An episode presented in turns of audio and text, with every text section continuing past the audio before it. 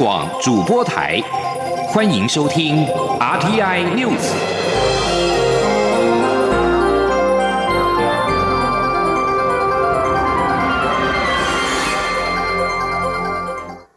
各位好，我是主播王玉伟，欢迎收听这节央广主播台提供给您的 RTI News。今天是二零二零年十一月十八号。新闻首先带您关注，空军一架 F 十六战机夜航训练，十七号晚间六点零五分从花莲起飞，六点零七分从雷达上光点消失。海空全面出动搜救驾驶上校蒋正志。国搜中心在昨天晚间十点四十七分表示，国防部海巡等派出四机三舰八艇漏夜搜救失联的 F 十六战机。国防部派出 C 幺三栋前往投掷照明弹，协助搜索空域。海军新疆舰以及马公舰也从苏澳港出海搜救。距离光点消失海域最近的海巡基隆舰也第一时间赶往协助。国防部长严德发在昨天晚间进入空军作战指挥部的联合空中作战中心，全程监控共军动态及搜救情况。今天早上将前往花莲亲自督导搜救，副部长张哲平上将将代为前往立法院备询，而总统则是指示各相关单位务必全力搜救，国军各单位也要打起精神，坚守岗位。空军第五联队联队长谢日升十七号在临时记者会上表示，当务之急就是平安带回飞官蒋正治，希望全民一起集气，国军也会尽最大努力。今天记者王兆坤的采访报道：F 十六战机失联，空军第五联队联队长谢日升表示，已出动两架直升机、四艘海巡船、一艘猎雷舰，加速搜救任务。最重要的事情。就是将飞行官蒋正治平安带回。现在的当务之急，我希望各位跟我们一样，跟我们全国的国民，跟我们一起集气，我们会尽我们最大的努力。关于飞行官蒋正治的基本资料，空军官校正旗八十八年班，目前是第五联队第二十六作战队队长，战术专精教官，飞行总时数两千两百三十小时。F 十六飞行时间一千八百一十五小时，已婚。相关讯息已通知家属。连队长谢日升表示，第五联队所有飞行员，从我开始，没有人不参加飞行训练。蒋队长是我们非常优秀的干部，当然他要身先士卒。中央广播电台记者王兆坤采访报道。继续关注台湾的经贸情势。中国所主导的区域全面经济伙伴关系协定 （RCEP） 正式签署。行政院副院长沈荣金十七号强调，对台湾的产业冲击有限，加上船产早已到东南亚布局，都让影响降到最低。后续政府将协助产业加速升级转型，做海外布局，并加强海外拓销。经济部长王美花透露，二十二号就会举办首波座谈会，锁定钢铁、石化、车辆、纺织、塑胶等五大产业，交换意见，研拟应应对策。前天央广记者谢佳欣的采访报道。区域全面经济伙伴关系协定 （RCEP） 正式签署，外界忧心将对台湾产业造成严重冲击。不过，政府各部门多强调冲击非常有限。行政院副院长沈荣金十七号出席车辆工会活动时重申，RCEP 会员国之间自由化程度原先就有九成，协定签署后自由化程度只些微提升一到两个百分点，对台产业影响有限。再加上船产，包括纺织、自行车等。早已到东南亚布局，也让影响降到最低。不过，尽管如此，政府还是会从三面向来提供产业协助，包括加速升级转型、提高产品附加价值与竞争力，来避免受到关税影响；还有加强海外拓销与协助企业海外布局。他说：“政府协助在东南亚国家设置台湾工业区，以及签订双边投资保障协议。”设置台湾 desk，提供这些单一的窗口的服务。王美花稍后则表示，其实武汉肺炎 COVID-19 的影响更胜 RCEP，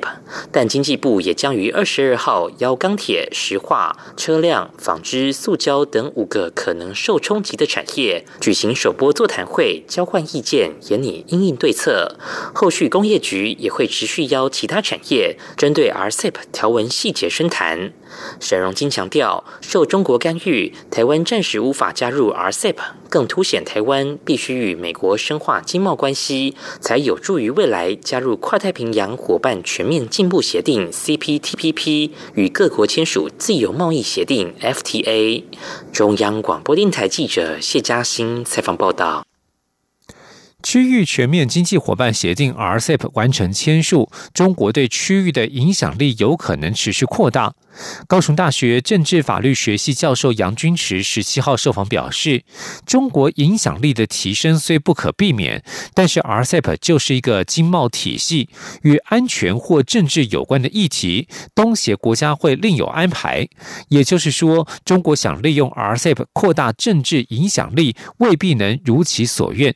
前天记者王兆坤的采访报道，针对 RCEP 完成签署后的区域情势，学者杨君池表示。中国经济实力强大，在 RCEP 组织内的政治影响力与筹码相对也会慢慢提升，这是不可避免的事情。不过，中国若想在这个经贸体系纳入安全或政治议题，至少东协国家会有不同考量。杨军池以越南为例指出，这个东协国家虽参与了 RCEP，却一直努力想将美国与俄罗斯的安全力量引进东协组织。他说：“中国大陆。”有可能因为这样，他去影扩大他的影响力。但是东协国家，然后就用了一家啊，RCEP 是东协在主导嘛？东协国家其实对政治的议题或者安全议题，其实也有一些另外的安排啦。至于 RCEP 对台湾的冲击，杨君池认为，单纯从它是全球最大自由贸易区这个角度来看，对台湾或多或少会有影响。不过，在 RCEP 适用项目以工业产品与农产品为主的情况下，对我国的影响力没有想象中那么负面。杨军池说：“政府讲的没有错的，是没有这个这么大的一个冲击啊。我国是因为现在都是属于电子产品比较多，就是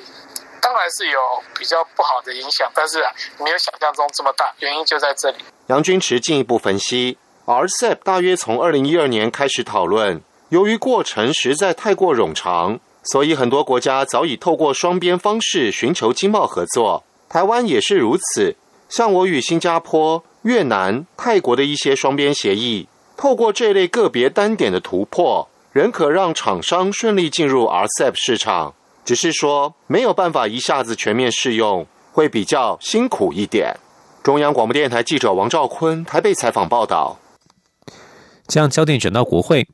国民党团十七号第十度杯葛行政院长苏贞昌的施政报告，院会空转一天。民进党团总召柯建明表示，国民党团继续杯葛，将压缩中央政府总预算前瞻三点零等案的审查时间，这个会期势必要加开临时会。民进党立院党团总召柯建明表示，国民党杯葛议事让院会无法召开，不仅浪费国家公帑，也剥夺立委的执行权，更让很多重要法案及立委提案无法复委。这会期的法案通过数目将会是史上最低，总预算的审查时间也会被压缩。立法院这个会期是预算会期，目前各委员会在审查总预算当中，而依据中华民国宪法第六十条的六十九条的规定，立法院遇有总统之资请或立法委员四分之一以上之请求，得召开临时会。时代力量前主席高玉婷闪辞党主席，掀起党内风暴之后，实力决策委员日前推举不分区立委陈娇华为新任党主席，十七号正式就任。陈娇华表示，在接下来三个多月的任期，他将带领全党继续前进，代表时代力量与台湾全国人民沟通，争取更广泛的支持。他并且允诺一定会完成任期。前天记者刘玉秋的采访报道。时代力量前党主席徐永明卷入受贿案后退党，实力决策委员总辞，并在八月二十九号选出新任党主席高玉婷。不过高玉婷才上任两个多月就闪辞，实力决策委员又在十一月十号决议推举不分区立委陈娇华接任新任党主席，任期到明年二月二十八号。实力党中央十七号举行新任党主席陈椒华的就任记者会。陈椒华表示，他过去是长期投身环境运动的大学教师，因为实力的邀请参与去年选举，成为实力的部分区立委，以一种新的身份参与公共事务。而在短短近一年的时间，他现在又成为实力的党主席，一方面感触良多，另一方面也觉得戒慎恐惧。他知道自己将担负更重的责任，但他会全力以赴。在任期届满前，他不会辞职。在接下来的三个多月的任期，哈，我将带领全党继续前进，代表时代力量与台湾全国人民沟通，争取更广泛的支持。好，我可以非常坚定的回答，好，我一定会完成任期。陈嘉华指出，实力将自身定位为一个进步的政党，追求的是能够实现公平正义的新政治。他就任实力党主席的期间，实力将继续以十项核心议题为工作。重点包括环境正义、土地正义、居住正义、金融正义、劳动权益、社会权益、人权主张、宪改主张、司法改革与媒体改革。至于二零二零大选布局，陈椒华表示，深耕地方是实力不可逃避的课题。他期待实力的各个地方党部能与民众有更密切的互动。他也会结合地方党部及立院党团的力量，为接下来的选举开始做初步准备。陈椒华也特别引述前党主席黄国昌所说的话，认为实力承诺要做一个透明、开放、参与、行动的政党，哪里有不公不义，哪里就有我们的身影。实力将永远站在改革的最前线，为最需要帮助的人们奋斗。陈娇华说：“实力还有许多人相当重视这些承诺，所以无论在台湾的哪个角落，哪里有不公不义，哪里就应该有实力。”另外，陈娇华也公布实力新任党务人士，包括新任秘书长白新芬、五贵副秘书长为张贵航、连玉婷、简志祥、吴伟达、林宇凯。中央广播电台记者刘秋采访报道。继续关注国际形势，印度、美国、澳洲及日本的海上部队十七号在北阿拉伯海进行第二阶段马拉巴尔海上联合演习。中国在印太地区日益独断，这项军演被视为区域抗衡中国措施的一部分。美日印澳组成俗称为四方安全对话的非正式团体，这是四国第二度参与此等规模的联合军演。第一阶段马拉巴尔演习已经在十一月三号到六号期间在孟加拉湾举行。印度与中国在双方有争议的喜马拉雅山一处边界已经陷入多月的军事对峙。分析家指出，印度希望这场军演能够对北京起威慑的作用。美国联邦政府预计在明年一月起进行政权移交，外界密切关切两岸情势。前美国国防部副助理部长科伯吉十七号表示，中共军力近年大幅跃升，加上胁迫措施不一定奏效，北京武统台湾的可能性提高。乔治华盛顿大学席格尔亚洲研究中心十七号举办线上研讨会。科伯吉表示，中国要拿下台湾的方法越来越多。就他看来，武力犯台及造成继承事实是其中危险性最高，但发生可能性也日益提高的选项。他解释，中国虽然也可以采取军事与经济胁迫工具并用，但是这么做，他认为会留给台湾人过多的选择权以及斟酌空间。科波奇表示，中共目前拥有能够进行轰炸的大型导弹部队与空军，也积极发展两栖作战与台海空袭能力，以及阻挡美军援助的能力。在习近平领导之下，中国的姿态越来越强硬。习近平本人也多次表示，希望能够解决台湾问题。而在此背景之下，科博局呼吁台湾方面努力实现整体防卫构想，并且将军事支出增加到至少与南韩同高。他强调，台湾是否严肃看待提升自我防卫的议题，会影响美方是否在台海发生争端时出兵协防的决定。这里是中央广播电台。亲爱的海外华文媒体朋友们，我是中华民国侨委员会委员长童振源。侨委会为鼓励海外华文媒体撰写有关台湾人在世界各地的努力与贡献，特别创设海外华文媒体报道大奖，规划平面、网络报道类、广播类两类各三个奖项。整件作品只要能展现海外华文报道的专业及深度，就有机会获得美金两千五百元的奖金。报名自即日起至十一月三十日止。相关资讯，请上侨委会官网或脸书专业查询。让我们一起汇聚全球侨胞能量，让世界看见台湾。各位好，我是主播王玉伟，现在时间是上午的六点四十五分，欢迎继续收听新闻。蔡英文总统十七号午间出席台北市美国商会二零二零年度会员大会。总统在致辞时，首先恭贺台北市美国商会正式更名为台湾美国商会，并期盼台美能够签署双边贸易协定，进一步发挥双方的产业互补性，创造更多商机，也让台美经济伙伴关系更上层楼。前天记者欧阳梦平的采访报道。蔡英文总统以英文致辞表示，这是他第二次以台湾的总统身份参加美国商会年度会员大会。他并透露，美国商会会长金奇伟在八月和他见面时，就分享了台北市美国商会正式更名为台湾美国商会的喜讯。他要对此表示祝贺。他说：“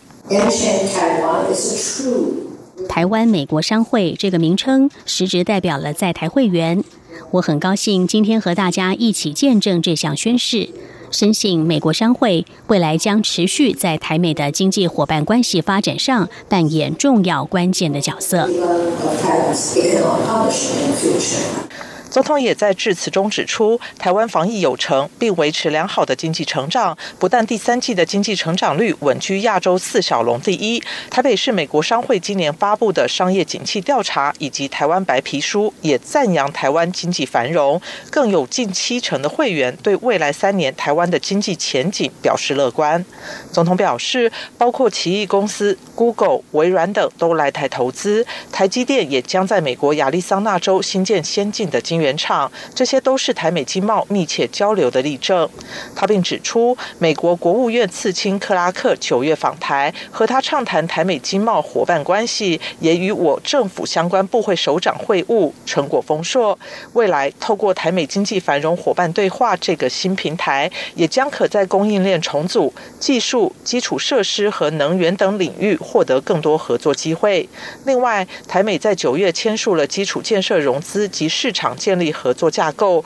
并于上月底召开视讯工作会议，也将深化双方技术交流和资讯共享，带动印太区域基础设施的投资，并确保供应链的坚韧和永续发展。总统最后强调，签署双边贸易协定才能更加巩固双方的关系，进一步发挥台美产业的互补性，创造更多商机，让彼此互蒙其利。他也特地感谢台湾美国商会所有会员，促请美国政府和国会议员与。与台湾洽签协定。中央广播电台记者欧阳梦平在台北采访报道。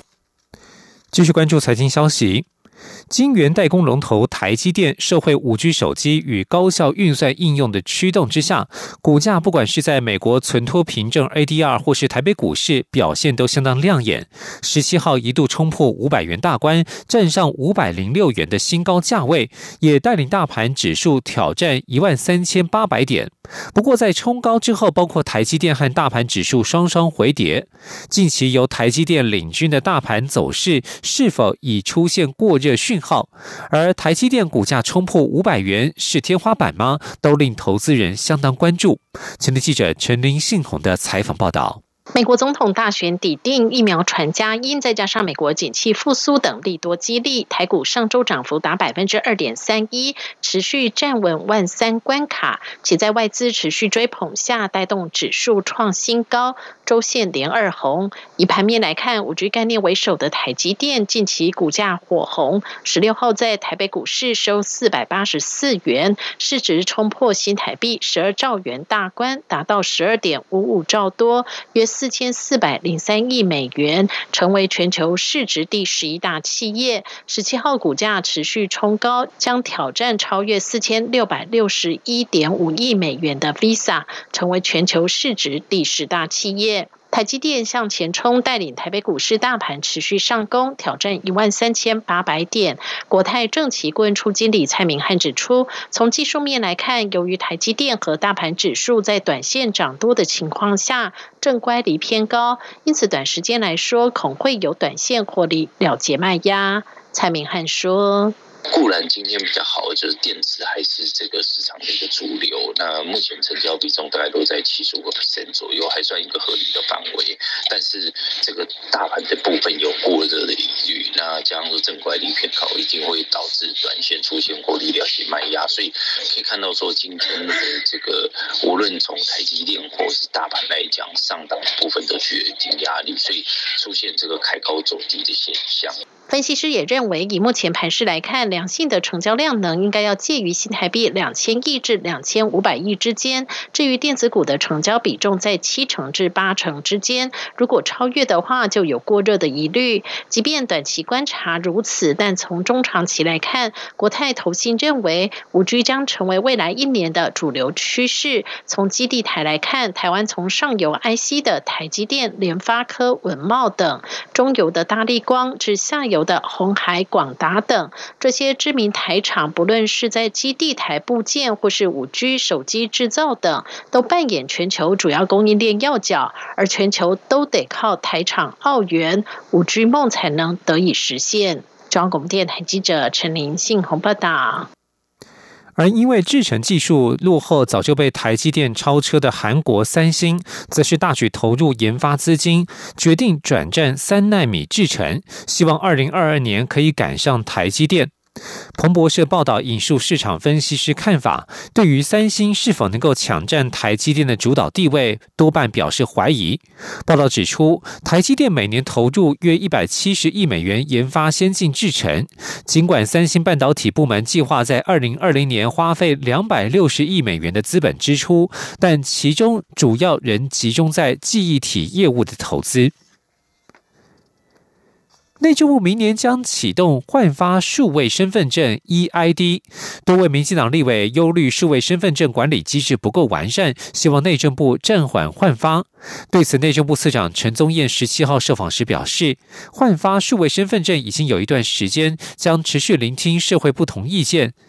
持续检讨。陈宗彦也表示，会持续与民进党立委沟通数位身份证换发以及资安保障的议题。前天记者王维挺的采访报道。民进党立委范云、刘世芳、何新纯和洪生汉十七号举行记者会，表示内政部推动的数位身份证管理机制不足，应该先设立专责机构，制定专法等配套措施，强化资安管理机制。执政党呼吁内政部暂缓推动数位身份证，以免成为中国对台湾的资安破口。对于执政党立委的呼吁，内政部次长陈宗彦十七号受访时表示，数位身份证换发已经。规划一段时间，并非匆促上路，属于整体数位政府计划的一环。相关管理措施分散规定在户籍法、各资法和资通安全管理法之中，且当时经过国发会通盘解释与纵整各部会的意见，才推动办理。关于民进党立委忧虑的治安问题，包括防堵骇客入侵系统、因应来自于中国的治安攻击等，陈宗彦表示，户役证系统并未因为换发数位身份证。而改变，内政部会做好完整的治安防护。陈总也说，户役证系统并没有因为数位身份证有所改变嘛，还是现行的系统嘛。那我们的国家的整体治安的防护都会有整体的规划跟防护的这个体系。当然，这个是一个重要的部分，我们一定要把它做好。会透过跟第三方的合作来做检讨跟检视。立法院内政委员会十六号审查内政部预算时，已经冻结百分之五十数位身份证的相关预算。执政党立委又公开呼吁暂缓推动。陈宗彦表示，感谢民进党立委们的意见，内政部会持续与执政党立委沟通，且广听各界意见，纳入检讨，也会在立法院专案报告时详细说明。中央广播电台记者王威婷采访报道。关注译文讯息，不畏疫情，百老汇音乐剧《歌剧魅影》剧组来台，近百人在经过两周的居家检疫之后，全数二采阴过关。十七号召开记者会宣布，将从十一月十九号到十二月六号在台北小巨蛋演出二十二场，而台湾也成为全球在疫情期间唯一能够如期演出《歌剧魅影》的国家。歌剧魅影四度来台演出，这次集结了来自美国、英国、韩国等国的演员和工作人员，并带来两百三十套戏服及原装的剧场屋顶。导演雷纳福瑞德表示，国外许多人在疫情期间失去了工作，剧场也受到极大冲击，所以歌剧魅影剧组都很珍惜能够站在台上演出的机会。饰演魅影的强纳森·罗斯茅斯表示，在居家检疫期间，就像被关在地下的魅影一般，无法与人接触。他希望观众之后在观赏表演时，能够以同样的心情投射在魅影身上。在国际疫情方面，法新社会诊官方数据显示，欧洲俗称武汉肺炎的二零一九年冠状病毒疾病 （COVID-19） 确诊病例数已已经超过了一千五百万例。欧洲是全球确诊病例数最多的州，远超过拉丁美洲和加勒比海地区的一千两百一十万例，以及亚洲的一千一百五十万例。法国最高卫生官员、卫生部公卫署长沙罗梦十七号在记者会上表示，法国 COVID-19 确诊病例已经超过了两百万例，成为第一个突破两百万例的欧洲国家。目前确诊总数达到两百零三万六千七百五十五例，在全球仅次于美国、印度和巴西。法国在十月三十号实施全国封锁之后，单日新增确诊数已经大幅降低。而这场疫情从去年十二月在中国爆发以来，全球的确诊病例已经超过了五千五百万例。泰国国会辩论宪法修正草案，反政府示威人士十七号遭到警方数度以强力水柱驱离，并且喷洒催泪瓦斯。抗议人士冲破封锁线之后，则和保皇派起了冲突，互丢石块和空水瓶，气氛相当紧张。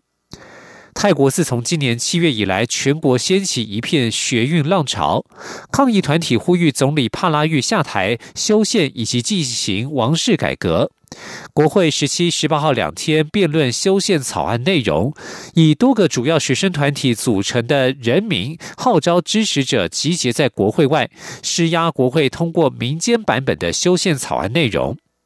数百位抗议人士在昨天大约下午两点开始和警方对峙，警方大量使用水柱驱离抗议者。双方对峙到下午五点，封锁区其中一端的水炮车和镇暴警察突然撤手，抗议者冲进原先的封锁区，遇上保皇派的黄山军，双方冲突一触即发，互丢空水瓶和石块，并且叫嚣，中间甚至传出爆炸声响。互相对峙一个小时之后，气氛稍微和缓，抗议者守在靠近国会外的路口不肯离去。